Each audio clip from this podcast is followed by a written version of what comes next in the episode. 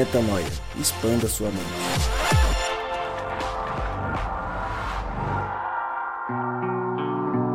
Está no ar mais um podcast Metanoia e você é muito bem-vindo a mais um dia de expansão de mente. Como eu sempre digo e repito, meu nome é Lucas Vilches e nós estamos juntos nessa caminhada hoje para expandir a mente sobre um tema delicado, uma matéria que saiu e a gente já vem falando muito sobre esse movimento de pessoas não terem igreja, os desigrejados, e nós nos deparamos com uma notícia, com uma matéria que falava sobre isso e nos chamou a atenção e a gente resolveu trazer na pauta de hoje. Eu não estarei mais uma vez nessa conversa, as agendas estão complicadas, mas gravo essa abertura na certeza de que Rodrigo e as meninas vão destruir, vão expandir a mente, vão fazer um podcast incrível. Portanto, sobre um tema sensível, mas muito importante, é que nós vamos falar a partir de agora, Rodrigão. É com você. Valeu, Lucão. Pois é, cara, que pesquisa é essa, hein? Do Datafolha, o Datafolha que costuma fazer essas pesquisas eleitorais. Se é confiável ou não os dados, a gente ainda não tem certeza, né? Mas vamos, vamos considerar que sim, já que as informações que estão presentes nessa pesquisa, é, elas fazem sentido com o nosso dia a dia aqui, ao menos o dia a dia da galera que está na estrada aqui como missionários, a gente acaba encontrando alguns dados aqui em relação à religião das pessoas que parecem estar semelhantes com o que o Datafolha descobriu na pesquisa deles. E hoje nosso bate-papo então é sobre isso, é, sobre essa, essa alteração no modelo religioso social do nosso país que vem acontecendo ao longo de vários anos, né? Mas intensificando muito depois desse boom da internet e do acesso generalizado à informação. E para isso, eu queria já começar com você, Mariana, a especialista no modelo de de ser Jesus sem religião. Fala para nós, Mariana, o que, que você teve de percepção ao ler essa notícia, ao entender essa pesquisa do Datafolha? O que, que veio no teu coração assim que você ficou sabendo disso aí? Bom dia, boa tarde, boa noite.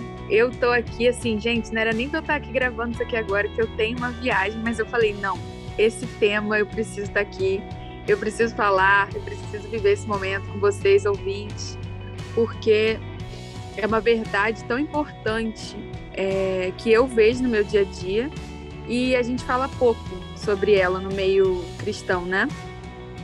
Porque, em geral, o cristianismo é muito associa associado ao meio igrejeiro, né? E tem sim uma grande parcela de igrejas, de pessoas sérias que estão tentando dar conta dessa juventude com programas divertidos e boa música e criando alguma comunidade. Mas, assim, o grosso do problema é uma galera que tem horror a possibilidade de se identificar com uma igreja e a gente precisa pensar junto formas de conectá-los ao reino de Deus, né? Dentro de, de todos esses traumas e motivos que eles têm para nem querer ouvir falar em Jesus. Qual é a minha experiência com isso? Muito, porque me incluo inclusive na pesquisa. é, eu sou essa jovem que teria respondido dessa forma é, em geral, nos últimos tempos.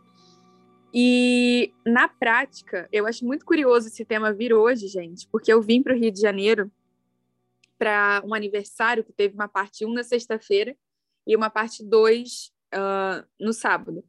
E nesses dois momentos do aniversário, esse aniversário não tinha nenhuma pessoa evangélica nem religiosa, era completamente o suco dessa pesquisa.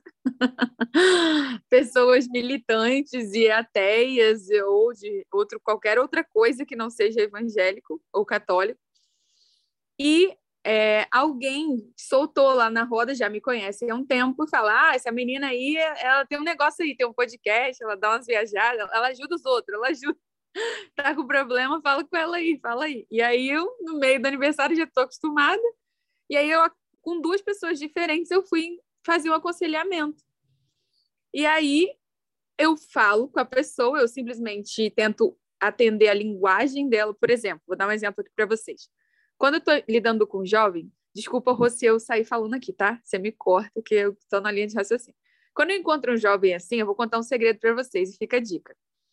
Eu tenho uma grande prioridade muito específica antes de falar de fé, que é tratar muitas vezes de um problema de reconciliação com os pais. Isso aí é batata. Normalmente, um jovem que está com um problema grave na vida, seja um relacionamento abusivo, seja abuso de drogas, normalmente não tem uma boa relação com pai e mãe. E aí eu conto a minha história, falo, porque isso tem embasamento em qualquer religião, oriental ou ocidental. A, a conexão com a ancestralidade é muito importante. Aí, a pessoa agradece, explode a cabeça, e aí fica lá bugada na festa e a pessoa me faz a derradeira pergunta: qual é sua religião? e aí eu sempre respondo a mesma coisa, que é falar, gente, eu pesquiso e estudo um monte de religião, mas eu tenho uma fé que eu sou extremamente fervorosa, extremamente compreensiva e eu tenho uma obsessão na minha vida que é uma única obsessão, que é a figura de Jesus Cristo. Eu realmente leio sobre ele e só coisas que ele fez ou disse várias vezes ao dia. E você pode mudar qualquer comportamento meu me dando um super trunfo falando, Mari, isso aí que você está dizendo, Jesus não falou.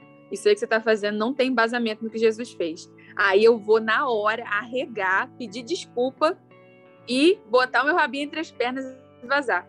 Mas se você tentar me convencer de alguma coisa que ele falou que era diferente, eu não vou nem discutir com você, eu vou desviar o assunto, falar de BBB e você nem vai perceber que eu caguei que você falou. então, assim, eu tenho essa obsessão, esse é meu compromisso e esse é meu liame.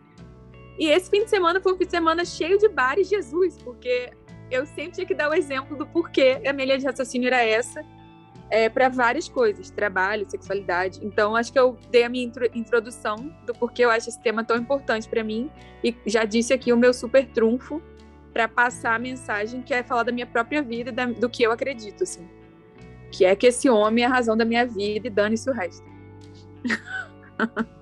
Inclusive as igrejas. Mariana e seu estilo debochada. Muito bom, Mariana. Acho que é isso aí mesmo. Na verdade, a gente vem falando sobre isso no Metanoia já há algum tempo. É, e eu estava conversando essa semana com uma família, falando sobre esses dados, e eu. O que eu disse para eles é que não adianta a gente tentar lutar para tentar mudar a realidade. A realidade já está posta. A questão é o que a gente vai fazer com isso, né? Eles estavam desesperados porque os jovens estão saindo da igreja, como se fosse uma novidade, né? Mas não é uma novidade, isso já vem acontecendo há algum tempo de forma intensa, a começar pela Europa. Esses mesmos dados né, também foram divulgados sobre um estudo na Europa em 2018, é, onde a gente vê que mais, mais do que 70%, na grande maioria dos países da Europa, mais do que 70% se declara sem religião. E a religião que mais cresce na Europa é o islamismo, né?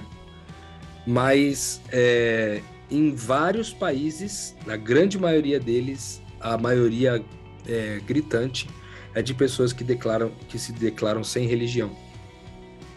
E aí eu ia te perguntar isso aí, Cristaleira. Você que viu também esse um pouco desse contexto aí da galera por onde você passa, pelos lugares que você está em missão, se você também vê a mesma coisa, esse movimento de gente sem religião, sem estar tá conectado é, com nenhuma denominação específica, mas que quer muito saber de Jesus, que quer Jesus, mas não quer a religião. Você tem visto isso aí por aí ou não?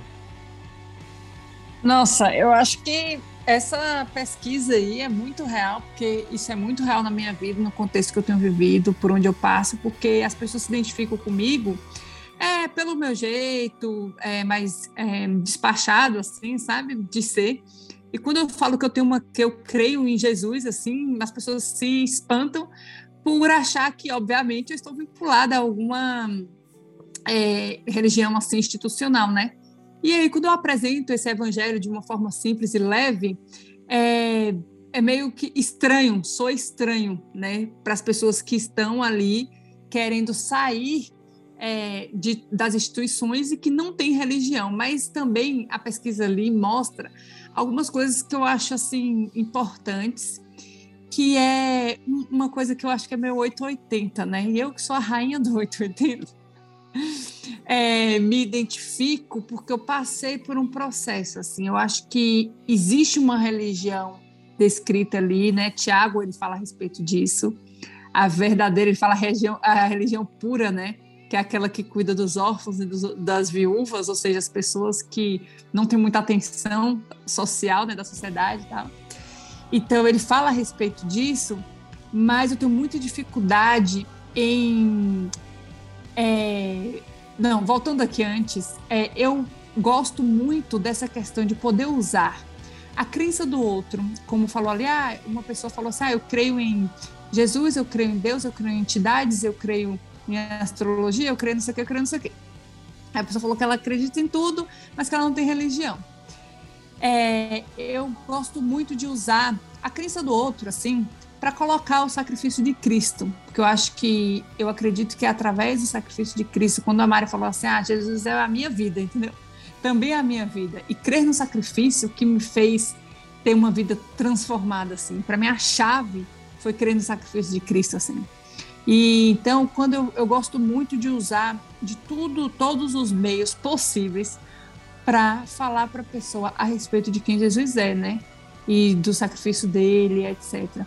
Mas é, eu acho que existe um caminho específico e eu penso sim, e, e eu apresento sim uma religião. Mas que nem Mari falou, ela tá comprometida com o quê, velho? Todo, as pessoas olham para ela e falam o quê? Ah, ela resolve o problema dos outros. Quem tá precisando de ajuda, procura a Mari. Por quê? Porque tem, existe essa religião na Bíblia de quem está ocupado em fazer pelo outro. Porque a religião não é a, a ocupação em fazer por mim mesma. Então eu vejo que muito do, do institucional, assim, vou usar essa, esse termo, é buscando me satisfazer. Eu estive nesse lugar. Eu fui na igreja buscando me satisfazer. E eu falava que o sermão não estava bom, velho, porque eu não gostei da forma que o cara falou, eu não gostei do tema que ele abordou, eu não gostei da música que foi cantada, porque eu queria sair dali diferente, entendeu? Eu queria que aquilo, de alguma forma, me tocasse e tal. Então, eu acho que ter entendido também que a religião que se ocupa em fazer pelo outro também mudou a minha forma de passar isso para frente para essas outras pessoas que falam, velho, eu não tenho religião, né? Eu não tenho religião. Então eu falo para ele assim, não, mas deixa eu te apresentar uma aqui. Porque também tem isso, entendeu? Eu não tenho religião por quê? Porque às vezes eu tô ocupada em querer algo que vai me satisfazer também. E aquela religião que foi me oferecida, que foi me apresentada, não me satisfaz.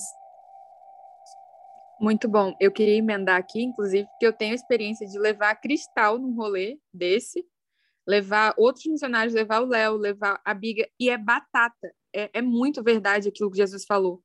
Que você, as pessoas vão reconhecer que vocês são os meus discípulos se vocês amarem uns aos outros.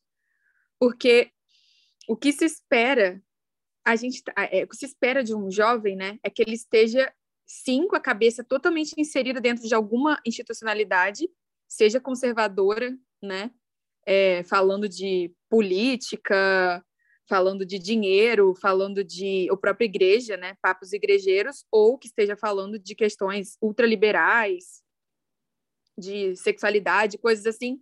E quando ele simplesmente encontra um grupo de pessoas, isso aconteceu comigo aqui no Rio. Tipo, eu e Cristal, as pessoas percebem que a gente está saudável no sentido de ter uma luz, luz interior e um combustível interior quando a gente chega num rolê que a gente não tá lá para ganhar nada naquele rolê. A gente não tá lá porque nossa vida tá uma bosta, a gente precisa esquecer um pouco esse momento. A gente não tá lá porque a gente quer fugir da realidade, a gente não tá lá porque a gente não tem amigo e precisa socializar. Não, a gente tá lá para entregar e, e, trocar experiências, e isso já dá uma vibração totalmente diferente. Eu levo a Biga, por exemplo, em pequenas coisas. A gente vai fazer uma rodinha de violão. Aí a gente dá a senha do nosso Cifra Club Premium e não tá nem aí se as pessoas vão ficar com o negócio para sempre. Dane-se. E todo mundo fala, não, digita você escondendo. A gente também, tipo, não. Você não está entendendo. A gente não se importa. E as pessoas percebem, tipo, a Abigail pagando as coisas para mim. E aí as pessoas perguntam, gente, que amizade é essa? Que grupo, que grupo estranho é esse? E aí, de repente, vai o Mal Mal, que toma café. O que você vai fazer depois, Mal Mal? Os meus amigos perguntando, ele, ah, vou ali para Petrópolis, porque ajudar nos escombros. Quem faz isso, sabe? O Léo, que recepciona as pessoas no Airbnb que eu tava, com um jantar. Que jovem faz um jantar, gente? A gente não janta nem em casa hoje em dia. Não come nem come miojo e salsicha. Então, assim, ao mesmo tempo, esse grupo pirracento de jovens que está traumatizado e sim tem as suas contradições, não dá para a gente idealizar esses jovens também, eles têm as suas rebeldias, E eu, como parte né, da comunidade deles, confesso que eu pego no pé. Pode ter alguém aqui de igreja que já foi hostilizado por eles, já sofreu algum tipo de preconceito. Não estou romantizando essas pessoas. E eu realmente chamo, nos chamo a responsabilidade. Mas a verdade é que eles estão sedentos. Ao mesmo tempo que eles estão birrentos, eles estão sedentos por vida. Só que, não sei o que você acha, Rua, inclusive quero saber.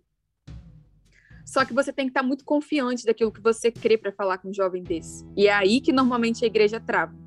Porque eles vão fazer perguntas que vão colocar em xeque a sua própria fé. Porque eles não querem saber de ritos e programas de levantar as mãos para o alto. Eles querem saber o motivo para não se suicidar. Eles querem saber a resposta para a pessoa que está passando fome na favela, entendeu? E essa é uma resposta que poucas, graças a Deus, mas ainda existem, né? Comunidades comprometidas. E sempre que posso, inclusive, conecto as duas, os dois universos para mostrar para as pessoas igrejeiras que essas pessoas são humanas e também mostrar para eles que os cristãos são uma força de justiça muito grande nesse país que merecem respeito também. É, eu vejo que essa, essa estatística ela fala de um aparente sincretismo, porque a pessoa que foi citada, por exemplo, na entrevista, fala sobre uma união de crenças, né? Que ela crê nas entidades, crê também em Jesus, crê também em Deus. Ela mistura uma série de crenças, né? E isso é considerado o, o sincretismo, né? E que durante muitos anos foi combatido. É, e me, até me surpreende um pouco é, as pessoas criticarem esse movimento, das pessoas é, crerem em várias coisas de religiões diferentes Afinal de contas, se a gente pegar o judaísmo e também o cristianismo, são religiões que nasceram no sincretismo de forma muito forte, né? o cristianismo especificamente, que nasceu ali em Constantino, não em Jesus, porque Jesus não fundou uma religião, nem sequer existe a palavra cristianismo na Bíblia. Então, o catolicismo, quando criou o cristianismo, é, ele juntou uma série de outras crenças pagãs tornando a fé cristã da época uma fé sincrética. Fé sincrética essa que pre, é, permaneceu e prevaleceu até hoje em vários países, no Brasil principalmente, mas em vários países prevaleceu. E essa, essa religião de maior sincretismo possível, é, ela tá, ela, ela foi rejeitada pelos habitantes da Europa há 20 anos atrás, a começar de 20 anos atrás, tem sido rejeitada por muitos americanos, né? As, as, pesquisas também mostram nos Estados Unidos uma queda drástica de pessoas que se anunciam como cristãs. É, agora, muita gente também se anuncia como sem religião. E, e tudo isso fala de uma, de uma não efetividade é, naquilo que é relevante né? Não há uma efetividade naquilo que é relevante da igreja, né? E como a gente aprendeu o evangelho, a maioria de nós aprendeu o evangelho passando de, de pai para filho, de pai para filho, de pai para filho, a gente aprendeu muito a repetir os conceitos, mas não a viver a espiritualidade que o cristianismo ou que a pessoa do Cristo, melhor dizendo, propõe para nós, né? Então, eu vejo que toda crítica dos evangélicos em cima disso sobre sincretismo é meio infundada, já que o cristianismo nasceu no sincretismo, na minha opinião. Eles vão dizer que não, porque em algum momento eles fizeram um acordo de sola escritura, ou seja, só vai usar a Bíblia como referência de fé, porém as influências pagãs estão no modelo cristão até hoje, infelizmente. Modelo de culto, modelo de encontro, modelo de funcionamento operacional, ainda tem muito disso daí para quem gosta e tem é, interesse em ler sobre esse assunto, você pode ler um livro chamado Cristianismo Pagão, do Frank Viola. Eu considero esse livro a famosa última pá de terra. para quem entendeu que tem alguma coisa errada com a forma como, é, como muitas igrejas têm se movimentado hoje, você pode ler esse livro e ele vai te surpreender. Eu nunca indiquei esse livro aqui, se não me engano, é, porque é um livro bem disruptivo, então eu vou até avisar você que está me ouvindo aqui agora que se você tiver preparado, você lê o livro. Porque ele pode ser chocante para você. e ele fala muito sobre qual é a origem dessas coisas e por que, que a gente chegou nesse lugar, né? E vocês estavam falando sobre essa a Cristal principalmente, né, citando da, dessa, desse equilíbrio que eu acho que tem que haver, de não romantizar os jovens, os jovens, não romantizar os jovens como se eles estivessem tomando o caminho correto, mas na verdade eles não têm outro caminho, eles tomaram essa decisão porque é, a religião cristã se, tomou, se tornou demasiadamente intolerante e também se tornou demasiadamente moralista. O jovem não sente, é, ele, a verdade é que ele sente que a responsabilidade por carregar nas costas essa religião é uma responsabilidade muito pesada, de forma que ele não, ele não, ele prefere não assumir a responsabilidade porque ele sabe que não vai dar conta. Rapaz, para eu ser cristão, não posso pecar. Para eu ser cristão, eu, eu não posso é, ter pensamentos próprios, críticas próprias. Para eu ser cristão, isso aqui, isso aqui que eu tô falando são, são ensinamentos de muitas igrejas, cara. Que não é para você questionar, que não é para você confrontar, que não é para você ser relevante, é para você só ganhar dinheiro e botar seu dinheiro aqui. Então, a, a juventude não vê relevância nisso, cara. E não é, é que eles estejam vendo relevância em outra coisa é muito provável que eles não estejam vendo relevância em nada. Mas ao menos estão desenvolvendo uma fé onde pelo menos eles são mais inclusivos. E, e, a perspectiva do amor parece permear um pouco mais, embora não na intensidade de Jesus em todos os lugares, né? É, eu queria pontuar aqui, Rô, foi muito bom tudo que você falou. Eu realmente queria que isso aqui virasse uma série, de verdade, porque eu acho que tem muita coisa para falar. Fiquei com vontade de falar umas cinco horas e trocar ideia com vocês sobre isso. Mas é que, assim, para mim, esse é um dos problemas mais graves, eu acho que é o mais grave que a gente deveria tratar aqui no podcast. Porque a gente se esquece muito facilmente que cristianismo é que Cristo é o doador da vida. Aquele que criou né, a natureza, criou os céus, criou a terra e que trouxe seu próprio filho, ressuscitou ele no terceiro dia, doa vida. E o trabalho do missionário é, inclusive, ressuscitar pessoas. Eu sei, eu conheço o trabalho de vocês, eu sei que a Cristal ela faz tudo que faz para ver nos olhos de alguém a vida voltando. E, e esse, essa semana eu estava, né, estudando, como sempre, o meu mozão, kkk. e aí Jesus falou uma coisa que me chamou muito a atenção, cara. Alguém perguntou para Jesus, é, foi o jovem rico, o que, que é bom? Foi alguém que perguntou, o que, que é bom e Jesus, em vez de falar assim, não, tu come um legume, tu faz uma academia, tu dá, dá lá as tuas ofertas. Jesus falou assim: por que, que você está me perguntando o que é bom se só tem um bom que é Deus? E eu fiquei meditando sobre isso, sobre o cristianismo e Cristo ser esse próprio acesso à fonte da vida. Nem o próprio Deus encarnado se deu autoridade de, de ditar a moral de um procedimento que nos liga aquilo que é bom. O único procedimento que ele propôs foi já falar da fonte e falar: problema é seu, vai, vai lá perguntar para quem sabe. Porque nem eu sei, só um sabe, não sou eu. Eu estou aqui cumprindo o que ele falou. E estou te falando que tu pode cumprir também se tu fizer a mesma coisa que eu, que é basicamente viver a vida em contato com a, com a fonte doadora de vida, que é o Pai. E isso não é falado. Pode falar, Cristal. Pode, pode falar com você depois. Sei que depois você esquece.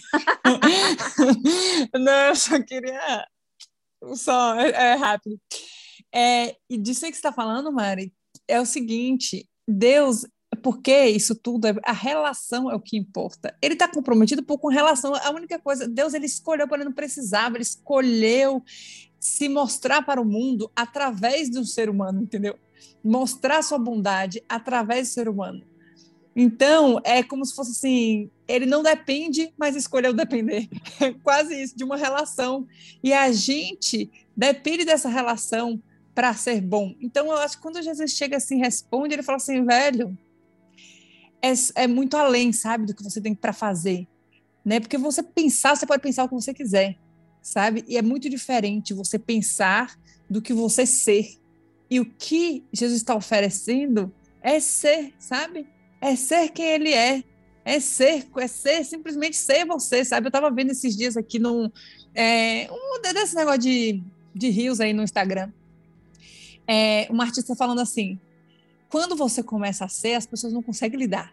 Porque aí você começa tipo a fazer o que você quer fazer, você começa tipo a falar o que você quer falar, e as pessoas não conseguem lidar com isso, né? Trazendo isso aqui, quando você começa a ser com Deus, né? Quem Deus é, tudo que você tem para entregar é o próprio Cristo, sabe? É o próprio amor. Então eu vejo que Jesus, ele não era aquele cara que olhava para a galera e falava assim: "Ah, ele falava, você está achando que isso aí que vocês estão vivendo é religião? Não, pô, vocês estão errado. Só que a forma dele falar isso era entregando tudo que ele era, entendeu? Era entregando todo, todo o amor e toda a bondade, apesar de chegar pra galera e falar, vai, vocês estão tudo errado, pô. Olha o que, que vocês estão vivendo. Sabe? Vocês estão errado. Ah, não adianta a pessoa chegar e falar assim, ah, não, é porque eu creio nisso, creio naquilo, não sei o quê. Não, pô, você tá errado, porque o caminho é esse aqui, sabe? Então eu vejo que tem essa essa coisa aí de tipo, beleza, eu não, eu não tenho uma religião, mas ao mesmo tempo também eu não sei que eu, é uma, uma crise, na verdade. E eu acho que você tá certo em a gente fazer uma série, porque eu tinha milhões de coisas para falar, mas não dá. É, no pouquinho de tempo que nos resta aqui, é, faltando esses últimos cinco minutos do nosso episódio, eu queria perguntar primeiro para você, Cristal, já que a Mari está se adaptando com o microfone ali. É, eu queria perguntar para você o seguinte: você se considera uma jovem sem religião? Perdão, gente, eu caí. O que, que foi perguntado? Perguntou para mim. Eu perguntei para Cristal. Você espera um pouquinho aí, dona Mariana. Olha, Depende. Se você está falando sobre uma instituição né, específica, eu posso me considerar sem religião, mas se a gente for trazer aqui para o que eu acabei de conceituar a respeito da Bíblia, eu tenho uma religião. Uma religião pura, aquela que cuida dos órfãos das viúvas. Glória a Deus. Glória a Deus. Te faço a mesma pergunta, Mariana. Você se considera uma jovem sem religião? Ai, meu Deus. Ah, essas coisas conceituais. Vou... A, resposta da Cristal foi linda. Mas eu, eu, na prática, fui batizada na Praia da Urca. E eu, minha religião é Jesus. E para quem conhece Jesus, eu tenho uma religião. Para quem não conhece Jesus, eu só sou uma humana tentando doar vida e, e receber também. Que lindo, muito bonito. Com essas palavras finais de Mariana e de Cristal, que eu vou precisar fazer um metsamestra, um, um mesclado, um sincretismo entre Mariana e Cristal, da, da, religião das duas, faço delas um sincretismo e creio e reafirmo mesmo, faço parte da religião das duas faço parte com certeza dessa religião do amar mais e melhor, cada vez mais. É tudo sobre isso, gente. Mariana, antes de ir embora, quer falar mais uma vez, Mariana? Ai, desculpa, você já ia encerrar, mas é que caiu a minha bateria na hora que eu ia falar uma coisa que está muito forte no meu coração, assim. Vocês que estão ouvindo a gente são pessoas de igreja normalmente, tá? E, cara, a gente aqui é macaco velho, no sentido de, de, de se submeter, né, a, a Cristo e ver a nossa maldade no dia a dia. E eu não prego uma fé confortável, uma fé que não te confronta, que não muda suas atitudes, uma fé que não transforma suas emoções, suas paixões. Eu não, não creio numa fé que você tem o mesmo comportamento é, que você tinha mesmo 5, 10 anos depois de contemplar a pessoa de Jesus. Eu não creio nisso, nesse conforto. Mas o que eu queria deixar aqui para vocês é que é a analogia que a gente vê, inclusive, na, na própria Bíblia, em relação à criança. Você não chega para um feto que está querendo viver o parto e fala assim: olha só, você escova esse dente, hein? Se você não escovar esse dente, você vai ficar com cárie. Inclusive, se você não sentar corretamente na cadeira do computador, você vai ter um problema de coluna tome dois litros de água por dia. A criança está ali sofrendo a maior dor da vida dela, que é sair dentro da, de dentro da barriga e sobreviver a um parto e aprender a respirar. A prioridade dela não é carboidratos, proteínas e gordura no dia. A prioridade dela é existir naquele momento. E é claro que em dado momento, a, a disciplina da alma, né, a disciplina da mente, as, no as nossas responsabilidades físicas e emocionais, elas vêm para nós. Mas eu acredito que esse é talvez o maior equívoco que as pessoas têm. Eu vejo a, as pessoas igrejeiras, elas não estão evangelizando, elas estão falando de padrões de comportamento que nem elas mesmas seguem. E esquecendo o que, que é o próprio contexto de um parto, sabe? E a igreja nos últimos tempos seria assim, assim que foi descrita. Eu não falei de propósito, não dei esse exemplo de propósito, mas agora faz sentido. Como uma mulher no deserto tentando dar à luz. E a gente falando sobre rotina na academia para uma mulher no pleno trabalho de parto. Então, eu não estou tirando aqui o fundamento das disciplinas espirituais, a importância da escritura. Eu sou uma pessoa que, quem me conhece sabe como eu dou privilégio a isso na minha vida e prioridade. Mas é muito tolo, ignorante e, desculpa a palavra, é cruel você chegar para um jovem morto e achar que fazer ele ouvir louvor vai resolver o problema dele e não se ocupar do parto. Então eu queria deixar essa mensagem aqui de equilíbrio e respeito. E Rodrigo tá mandando aqui eu encerrar, Rodrigo? Então eu encerro aqui é, de uma forma pouco usual, mas eu quero fazer uma oração aqui. Para que esse espírito que queima no meu coração, que eu sei que queima no coração do Rodrigo, queima no coração da Cristal, esse espírito que apesar de mim, apesar de toda a minha fragilidade física e emocional, resolveu é, é tomar lugar no meu coração e se multiplicar também através de mim, apesar de mim, principalmente, como o Rodrigo fala, para que ele alcance as pessoas que estão ouvindo esse podcast e que a gente vai de fato se importar com aquilo que importa. Perder o medo da liberdade e se ocupar das pessoas que estão morrendo afogadas. Em nome de Jesus, que esse mesmo Espírito, se ele é verdadeiro, se ele provém da cruz, que ele gere fruto aqui e libertação em todos os contextos que esse podcast está sendo ouvido, não só na sua vida, mas é, a prova de que você ouviu isso aqui e que isso aqui provém de Deus é que você vai frutificar no seu meio e pessoas serão libertas e terão paz. Amém. Essa é a minha, minha oração. E Mariana esqueceu de finalizar o podcast. Então faz o seguinte, Lucão, finaliza para nós aí. Foi providencial para que eu não finalizasse, nós trouxéssemos o nosso host, mega host Lucas Wilches, de volta para fazer esse fechamento. Um abraço para todos vocês. Sensacional, obrigado, Rô, obrigado, meninas. Incrível poder ouvir vocês sobre esse tema, um tema que está cada vez mais latente na nossa sociedade e a gente precisa entender qual é o nosso papel frente a ele, frente a tudo que nós estamos vendo. Muito legal, obrigado mais uma vez, obrigado a você que nos escuta. E eu deixo aquele convite de todo final de episódio, compartilhe, divulgue, ajude que mais pessoas possam expandir a mente. Semana que vem a gente volta com muito mais metanoia. Metanoia, expanda a sua mente.